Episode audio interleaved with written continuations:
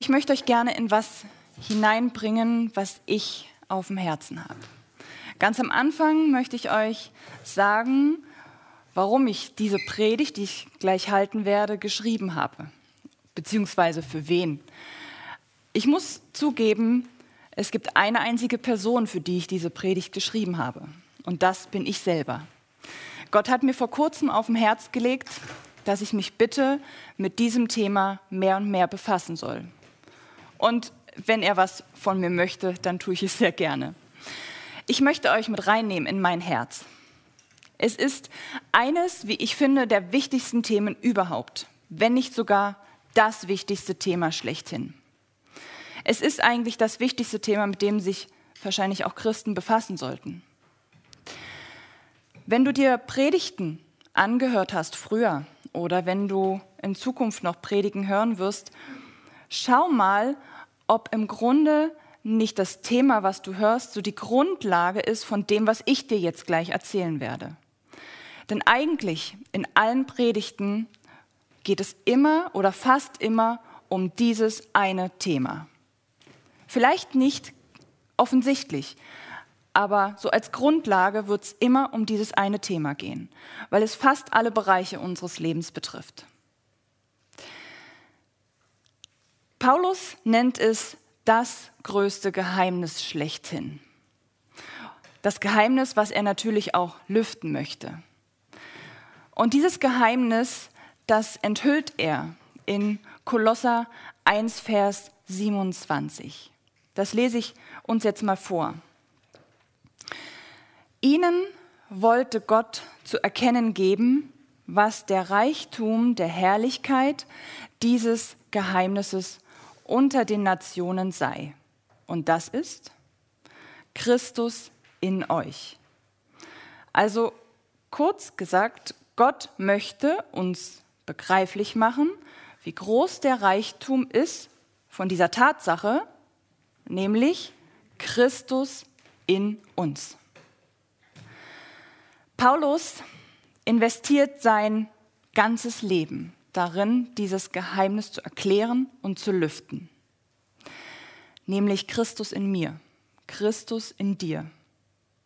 Dafür bezahlte er einen enorm hohen Preis, sein Leben.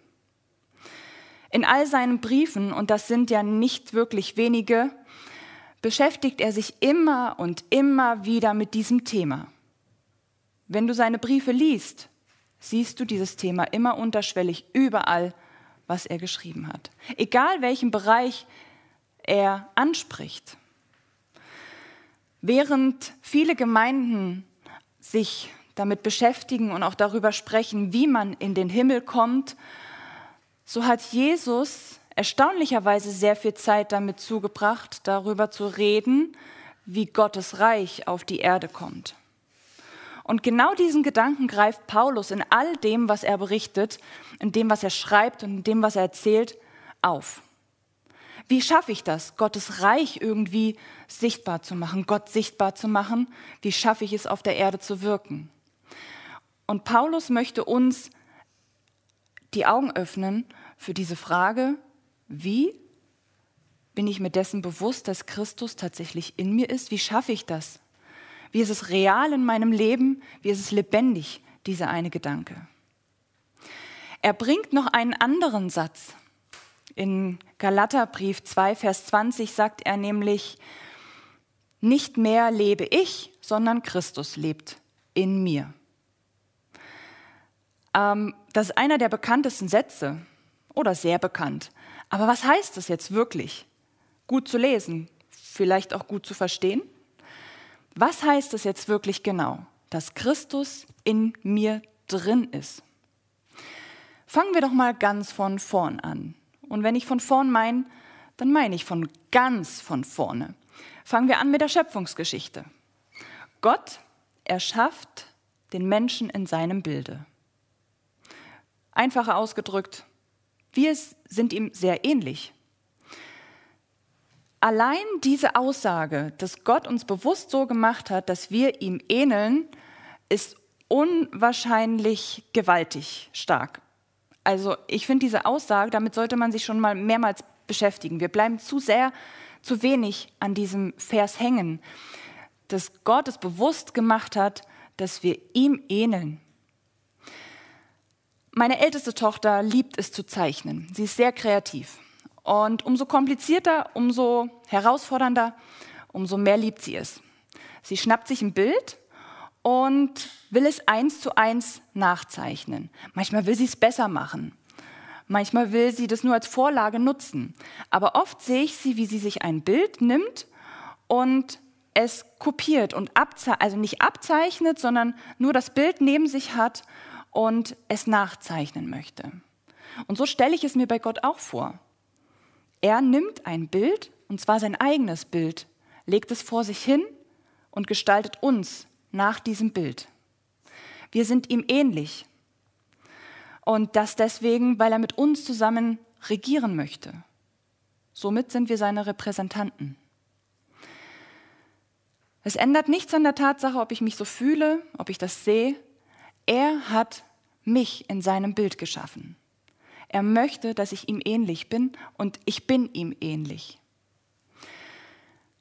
Und wenn wir das Ausmaß unserer Ähnlichkeit und unserer Partnerschaft mit dem Himmel erkennen, dann können wir unwahrscheinlich vieles bewirken und auf der Welt verändern. Der zweite Punkt ist nicht nur die Ähnlichkeit, die uns Gott geschaffen hat. Der zweite Punkt ist, Gott sehnt sich eigentlich schon von Anfang an, unter uns zu sein, unter seinem Volk zu wohnen. Gott sehnt sich schon im Garten Eden danach, mit seinen Menschen zu leben. Gott sehnt sich in der ganzen Geschichte, die wir lesen können in der Bibel, danach, unter uns zu sein. Nicht oben oder auch nicht bei uns, sondern unter uns zu sein.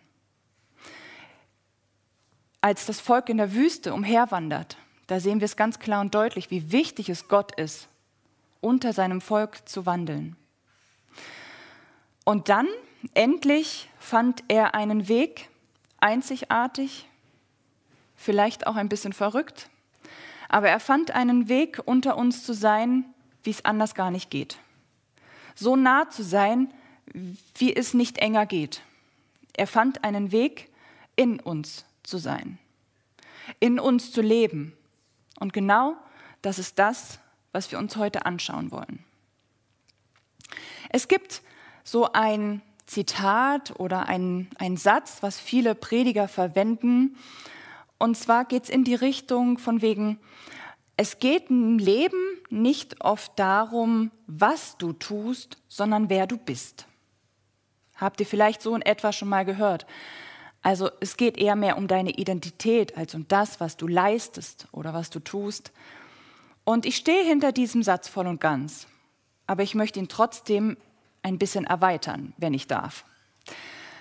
Und zwar geht es nicht nur darum, wer du bist, sondern es geht darum, wer in dir ist. Viele würden vielleicht sagen, ähm, ist aber doch das Gleiche, oder? Also wenn ich erkannt habe, wer ich bin und wenn ich meine Identität in Jesus sehe, dann geht es doch eigentlich darum, dass ich Jesus in mir entdecke. Aber ich mache einen großen Unterschied, ob ich meine Identität begreife oder ob ich weiß, wer in mir drin ist.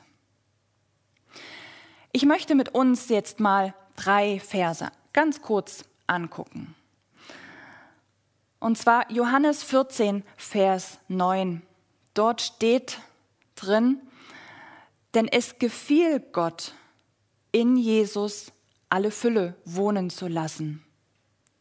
Dort steht geschrieben, was in Jesus ist, Gottes Fülle.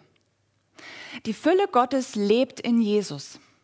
Also, das würde bedeuten, seine Stärke, seine Weisheit, seine Liebe, alles, was Gott ausmacht, einfach seine Fülle, lebt in Jesus. Und es geht noch weiter.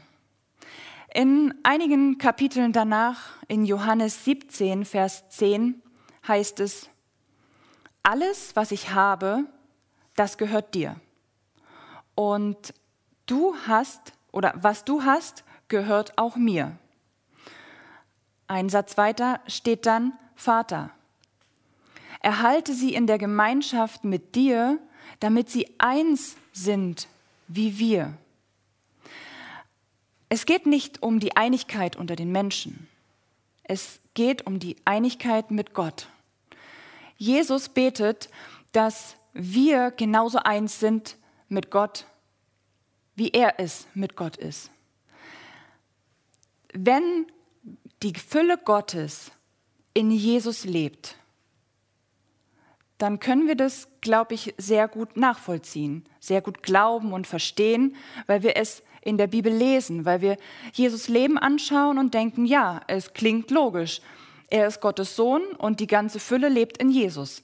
Okay. Aber Jesus lebt auch in mir. Damit lebt doch letztendlich auch Gottes Fülle in mir. So verstehe ich das. Oder? Nehmen wir mal noch einen Satz aus Kolosser 1, Vers 17.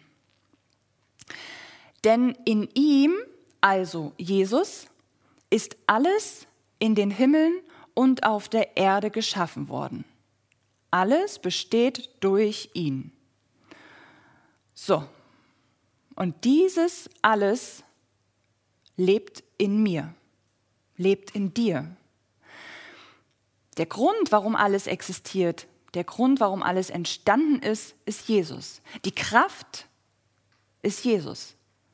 Und wenn Jesus in mir lebt, ist doch logischerweise all das auch in mir.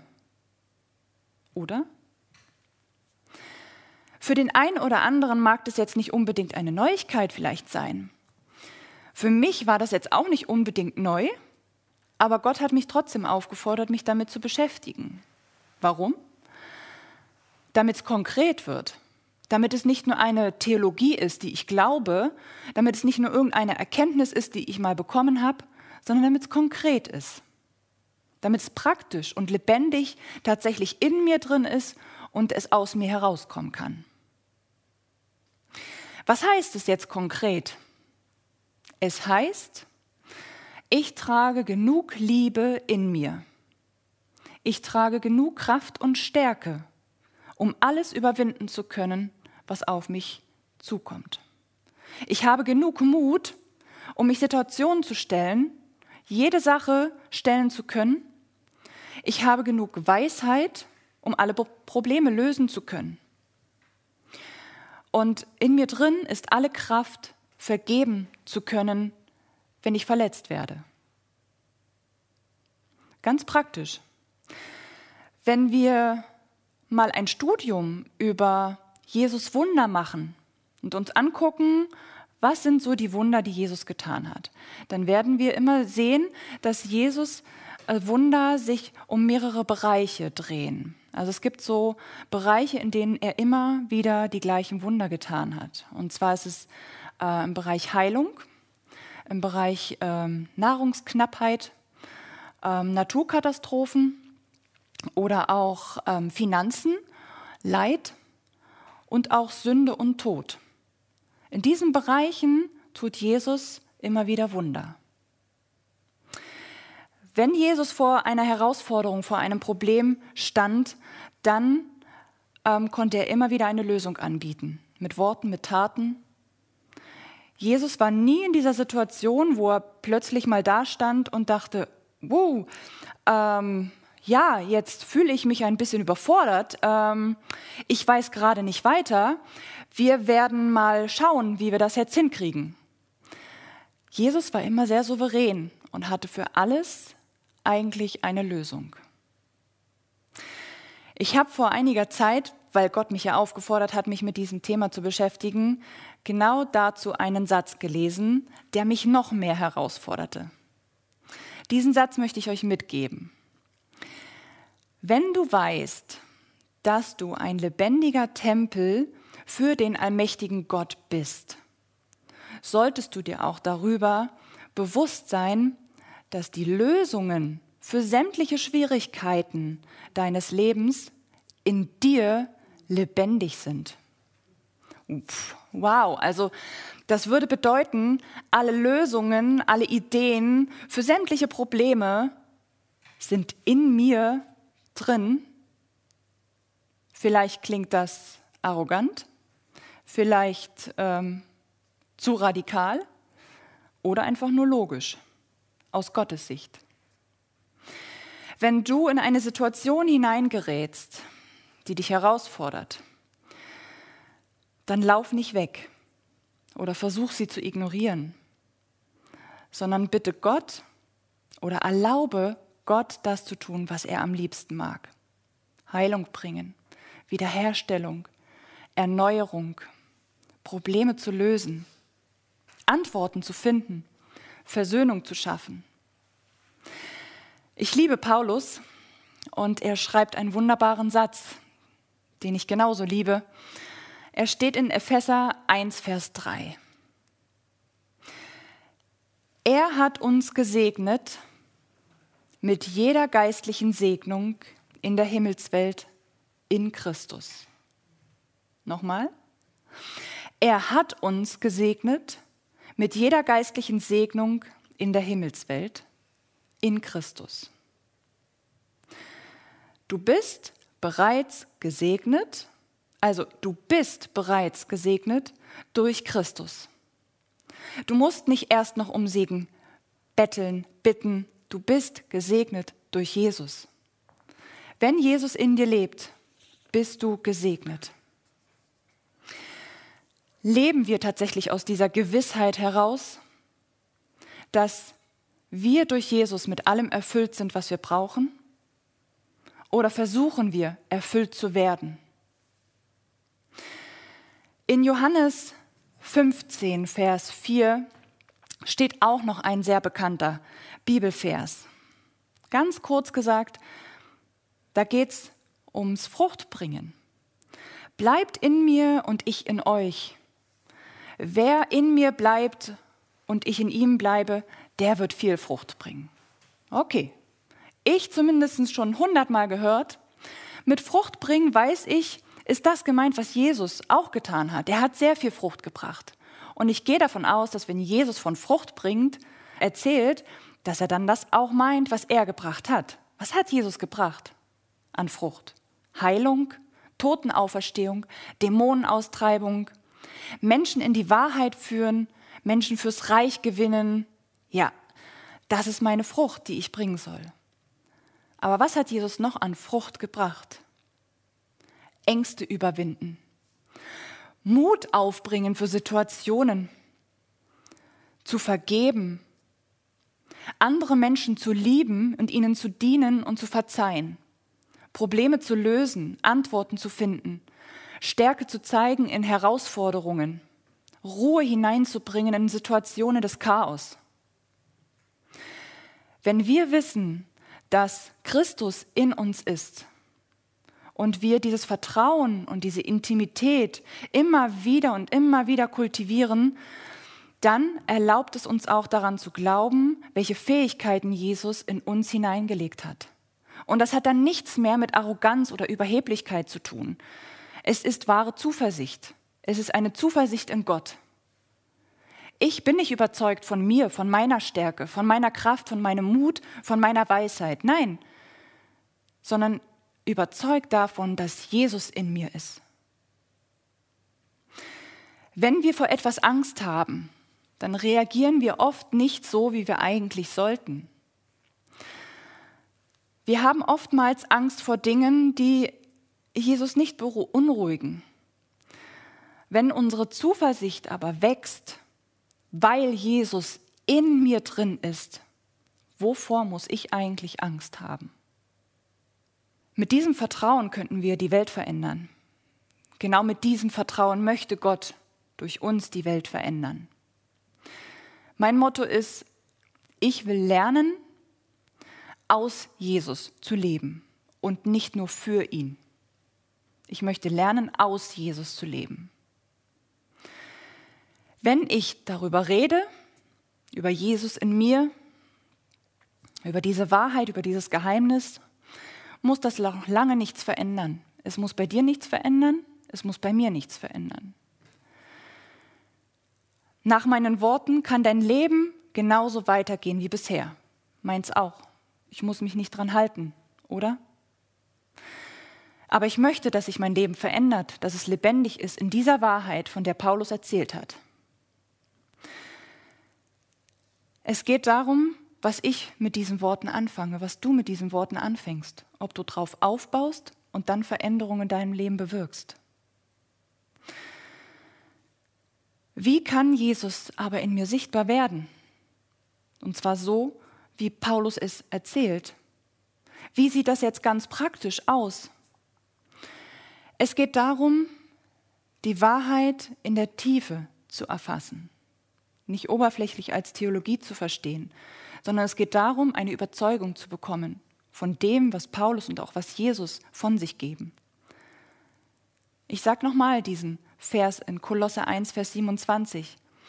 Ihnen, also uns, möchte Gott zeigen, was es für ein Reichtum bedeutet, dieses Geheimnis zu verstehen unter uns. Und zwar Christus in mir. Ehrlich gesagt ist das einer der revolutionärsten Verse, die es in der Bibel überhaupt gibt. Ehrlich. Also wenn du verstehst, was das bedeutet, ist das dieser Hammervers. Und das beschreibt eigentlich etwas, was Gläubige verstehen sollten, damit sie lebendig in diese Hoffnung hineinleben können. Aber es braucht Offenbarung. Ähm, du kannst es verstehen mit dem Teil hier oben oder du kannst es glauben und verstehen mit dem Teil da drin, mit deinem Herzen. Wie oft fühlen wir uns kraftlos, mutlos, ratlos, lieblos? Wie oft sind wir ausgebrannt, wünschen uns einfach nur noch weg zu sein oder wer anders zu sein? Wo ist dann diese Fülle hin, von der ich gesprochen habe, wenn wir uns genau in solchen Situationen befinden? Und oft befinden wir uns in solchen Situationen. Wo ist dann diese Fülle hin, von der Paulus redet, von der Jesus redet, von der ich euch gerade erzählt habe? Paulus war jemand, den ich, wie gesagt, sehr bewundere weil er nämlich seine Wahrheit oder die Wahrheit nicht von seinen Umständen oder von seinen Emotionen oder seinem ähm, Denken ähm, diktieren ließ. Paulus war jemand, der seine Wahrheit immer auf dem aufbaute, was Gott gesagt hat. Er war jemand, der von Freiheit predigt, obwohl er im Gefängnis sitzt. Er war jemand, der von Reichtum redet, obwohl er hungert. Er war jemand, der die ganze Zeit über Vergebung redet, obwohl er verfolgt wird. Also er redet von etwas, was seinen Umständen nicht entspricht. Vielleicht auch nicht seinen Gefühlen unbedingt. Aber ich bin davon überzeugt, dass Paulus es hinbekommen hat, davon überzeugt zu sein, weil er sein Herz damit ernährt hat, mit der Wahrheit Gottes. Wir schauen immer danach, dass wir uns gut ernähren, dass unser Körper fit ist, das unserem Körper zuzuführen, was er braucht. Aber genauso das braucht auch unser Herz. Um Kraft zu haben, um Stärke zu haben, braucht es Nahrung. Also ich muss meinem Herz Nahrung geben und wenn mein Herz keine Nahrung kriegt, dann hat es halt keine Kraft. Dann ist das so. Natürlich, ich kenne auch diese Herausforderung nur zu gut. Ähm, wenn du in Situationen drin steckst und du musst versuchen, jetzt dein Herz von der eigentlichen Wahrheit zu überzeugen und nicht auf deine Umstände zu schauen. Ich weiß, was es heißt, keine Kraft zu haben, Nächte durchzuweinen, weil man ratlos ist, ähm, sich wegzuwünschen oder ähm, deprimiert zu sein, einfach schwach zu sein oder mal ratlos, keine, keine Lösung zu haben. Und dann Tja, dann versuch mal, dein Herz davon zu überzeugen, dass die Fülle Gottes in dir lebt. Dann versuch mal zu sagen, Jesus Stärke lebt in mir. Ja, alle Lösungen der Welt, die es eigentlich nur braucht, die leben in mir. Alle Weisheit und aller Mut, den ich brauche, leben in mir. Wenn du dich nicht so fühlst, es ist hart, es ist sehr hart und es ist kein Prozess von, ich schlafe mal drüber und dann sieht es morgen wieder anders aus. Es kann auch passieren und auch das habe ich erlebt. Zack, ein Gebet und alles ist weg. Aber ich habe auch erlebt, dass es ein harter Kampf ist. Immer wieder ständig sein Herz davon zu überzeugen, dass das die Wahrheit ist. Ja? Und dann dauert es manchmal Tage, manchmal Wochen, manchmal vielleicht Monate. Und ich kenne sogar welche, die es jahrelang versucht haben und dann irgendwann einen Durchbruch hatten. Aber ein Tipp habe ich bekommen. Versuche nicht Kraft zu bekommen. Versuche nicht weise zu werden in solchen Situationen. Versuche nicht mutig zu sein in solchen Situationen. Versuche dein Herz davon zu überzeugen, wer in dir lebt, was du bereits in dir drin hast und nicht, was du bekommen solltest. Wir müssen begreifen, dass wir unser Denken erneuern müssen, unseren Herz an Nahrung bringen, damit wir wachsen. Wir brauchen Wachstum in jeder Situation. Aber um wachsen zu können, muss sich hier oben einiges verändern und auch hier drin. Ich möchte dir einfach mal ganz vier praktische Tipps auf die Schnelle mitgeben. Das ist keine Theologie, kein, ähm, keine Ratschläge von Billy Graham oder Bill Johnson. Es sind meine Sachen, die ich versuche umzusetzen, mit denen ich arbeite. Wenn du andere Sachen hast, genial, vielleicht kannst du mir es auch zukommen lassen. Ich gebe dir jetzt einfach ganz schnell vier Tipps mit auf dem Weg. Erstens Anbetung. Ich persönlich bin ein Kind der Anbetung. Ich brauche Anbetung rund um die Uhr. Wenn ich frustriert bin, leer, kraftlos, ich brauche Anbetung. Anbetung ist für mich nicht nur etwas, um Gott groß zu machen. Anbetung ist für mich etwas, womit ich mein Herz fülle. Eine sehr gute Nahrungsquelle, sehr gesund. Und Anbetung ist etwas, um meinen Blick auf das auszurichten, was Gottes Wahrheit entspricht. Bei mir ist es oft so, dass ein Lied nach dem anderen läuft. Dann erwische ich ein Lied, was genau in meine Situation hineinspricht. Und dann läuft dieses Lied zehnmal. Meine Familie muss das dann ertragen. Es läuft rund um die Uhr. Und es gibt gerade ein Lied, was mich sehr bewegt, was rund um die Uhr bei mir laufen muss. Und zwar ist es Liberator. So heißt das Lied. Und es gibt eine Textzeile, da heißt es, die gleiche Kraft, der gleiche Geist, seine Auferstehung lebt in mir. Die gleiche Herrlichkeit, das gleiche Zeugnis, seine Auferstehung lebt in mir. Das ist das, was ich rundum immer wieder hören muss. Und irgendwann hat es mein Herz so begriffen. Ich bin drin und ich rutsche bei der Anbetung sofort rein. Ein Tipp. Eine zweite Sache ist Gottes Wort. Ich liebe Gottes Wort und Gott weiß, wie sehr ich seine Worte brauche. Und es gab eine Situation, da hat mir Gott morgens sofort gesagt, was ich lesen soll. Manchmal ist es so, dass ich Gott frage, Gott, ich bin gerade in dieser Situation, bitte schenk mir jetzt irgendetwas, irgendein Wort. Und dann gibt er es mir. Aber in dieser einen Zeit bin ich morgens aufgestanden, ich glaube, das waren so drei, vier äh, Morgende, und immer wieder hieß es, lies das, so, heute Morgen liest du das. Schlag die Bibel auf und liest das. Ich muss zugeben, ich bin nicht ganz bewandert in allen Bibelversen und von daher weiß ich nicht immer, was Gott von mir will. Wenn er sagt, lies Psalm 37, dann weiß ich ja oft nicht, was da jetzt genau drin steht.